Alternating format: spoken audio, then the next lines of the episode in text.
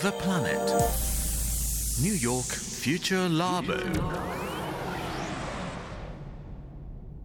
綿谷エリナのオンザプラネット。この時間はニューヨークフューチャーラボミレニアル Z 世代研究所です。Hello, my name is Kenju. Hey, I'm Hikaru. Hi, I'm Tetsu. Hi, I'm Ikwa. Hi, I'm Mary, and welcome to New York Future Lab 2021. 今夜もニューヨーク在住のジャーナリストでミレニアル世代と Z 世代評論家シェリーめぐみさんと電話がつながっています。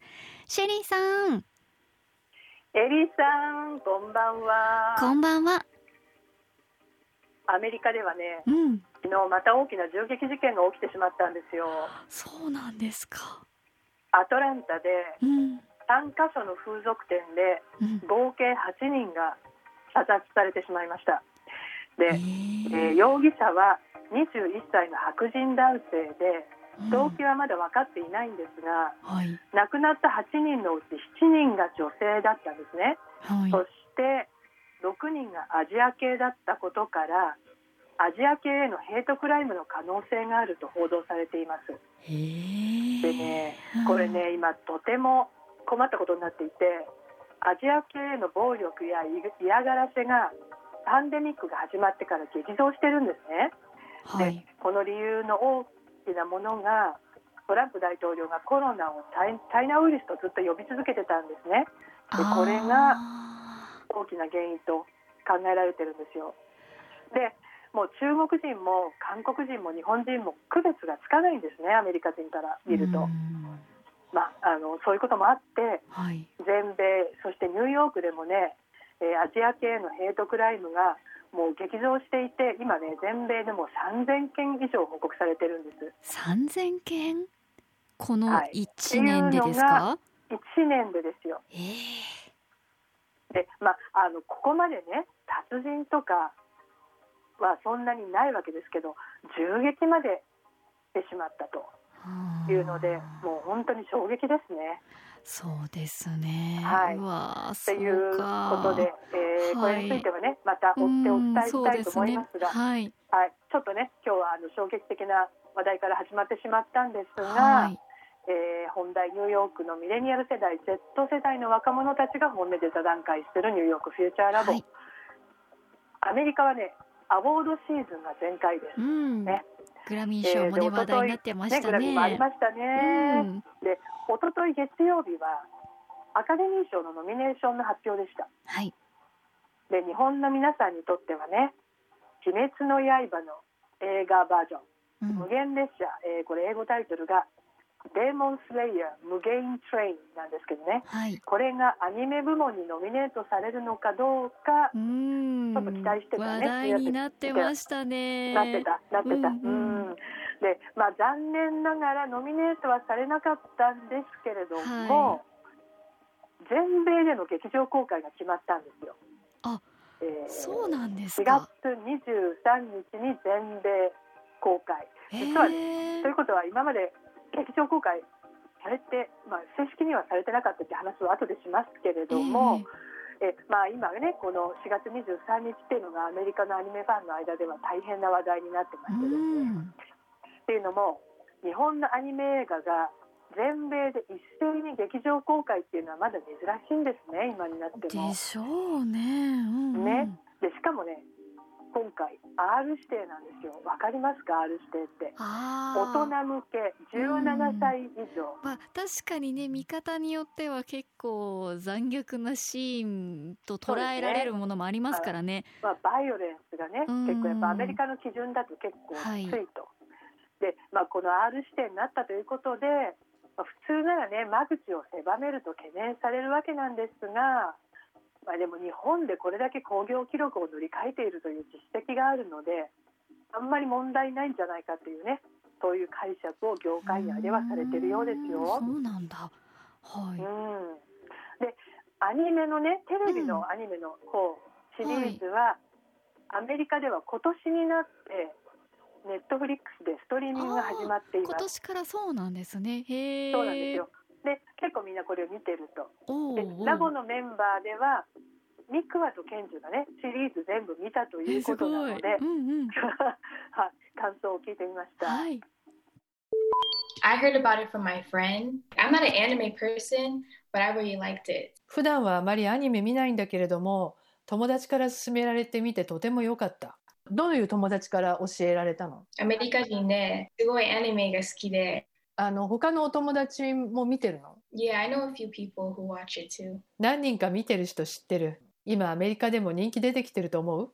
出てきてる。なんでだと思 The story is like really, it, it, it touches your soul. And then like after each episode, you know, like certain shows, af- after each episode, you just have to find out what's happening next. So you end up keep watching every episode. It was kind of like that with me. うまずストーリーが心に響くことそして一つ見終わるとどうしても次が見たくなって最後まで見てしまうミクワはアニメシリーズを最後まで全部見ることはめったにないと言ってました Yeah, also, I do think the animation is different.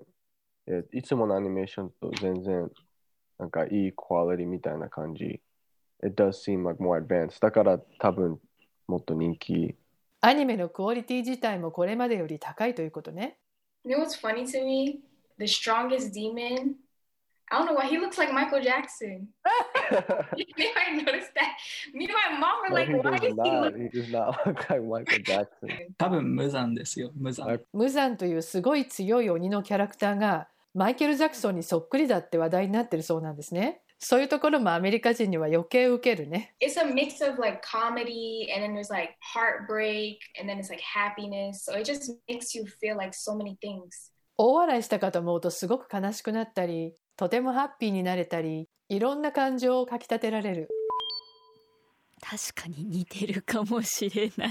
似てるってこれ日本人は結構知ってるのかね？どこなんだろうどうだろう。そういう話題になった記憶があんまりないんだけど言われたら似てると思いました今。うん、マイケル・ジャクソンをみんな知らないのかもしれないねいやそんなことはないですよ、そんねなことないないないない。ない。それはないとう思うけど。そっかそっか、まあ、でもでもね結そういうこともあってね。うんうんうん、アメリカ人にはほらやっぱりマイケルがねあのもうレジェンドなんではい。親しみを余計感じさせるっていうのもあるし、うん。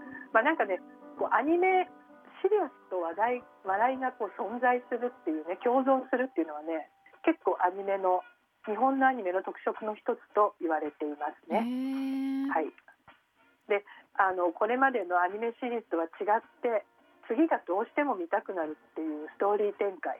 これもね、今ストリーミング時代でもビンジウォッチっていうもう連続視聴うん。が当たり前になってる時代に合ってるっていうのもあると思いますよ。うんで話をアカデミー賞に戻すとですね実はねこの映画バージョンの方はノミネートの選考にエントリーする資格を得るためだけにと言ってしまうしかないね、えー2月後半マイアミで非常に短い限定上映をしたんですよ。はい。でまあでもそれでもノミネートはされなかったっていうことで理由はいろいろあると思いますけどね、まあ、メアリーの分析がちょっと面白いのではい。聞いてみてくだあさい、ー興味ある。I still think that a lot of people don't understand. アメリカのショーの関係者は日本のアニメのことまだあまりよく知らないんじゃないかと思 And the last Japanese movie that would win the animation awards was Sento Chihiro. う確か最後にアカデミー賞を取った日本のアニメはジブリの「千と千尋」だったと思うけど2002年だったかな？And since then, I mean, Ghibli movies have been nominated, right? But that's Ghibli, right? So they have like a standard quality, you know. それ以来ジブリのアニメが何度かノミネートされているけれどそれはジブリだから You don't have to be interested in anime to watch a Ghibli movie, but アニメに興味がなくてもジブリの映画を見る人は多いでも for Kimetsu, you have to have like a have to know what Kimetsu is and then watch the movie also. So there's like that barrier of like entry, kind of. でも「鬼滅」の場合は「鬼滅」が何か知ってから映画を見ないといけない。アメリカでは今のところアニメファンでないと知らないですからね。だからそこにバリアがあると思 If it, I don't think that people who are voting for this stuff, it, they're not gonna watch all of that, you know. う賞の選考をする人たちが「鬼滅」のアニメシリーズを全部見るとは思えないからね It's just going to be s- some Disney movie that's gonna win because that's all it's been for like Disney or Pixar or whatever. That's that's all it's gonna win the animation award. どちらにしろ結局賞を取るのはいつものようにディズニーピクサーそんなとこだと思う ああそうか。予備知識がないと見てもなのこっちゃっていうのは確かにノミネートされるされにくい要素になっちゃうのかもしれないですね。そうそれもあるしね。うんあとやっぱりアニメっていうのがまだちょっとねあの特にこう審査員みたいなあの多分お年を召した方とかも多いと思うのであんまりよく分かってないっていう、まあ、ジブリっていうのは特別なねもうあの存在になってるけどアニメはまだまだじゃないかと。いうことでね。まあね、でも今、ネットフリックスなんかで日本のアニメどんどん配信されてますからね、まあ、アニメファンの幅が広がっていってこれからまあ変わっていくと思いますけれどもだからこそ楽しみなのがことこの春のね全米公開と、ここでどのくらいヒットするのかそれによっては日本のアニメに対する見方が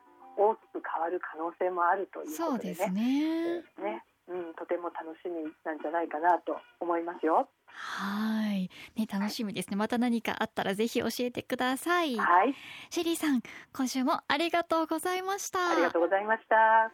そしてニューヨークフューチャーラボ JFN アプリオーディでのストリーミングそして Spotify のポッドキャストでもぜひチェックしてみてくださいニューヨークフューチャーラボ次回もお楽しみに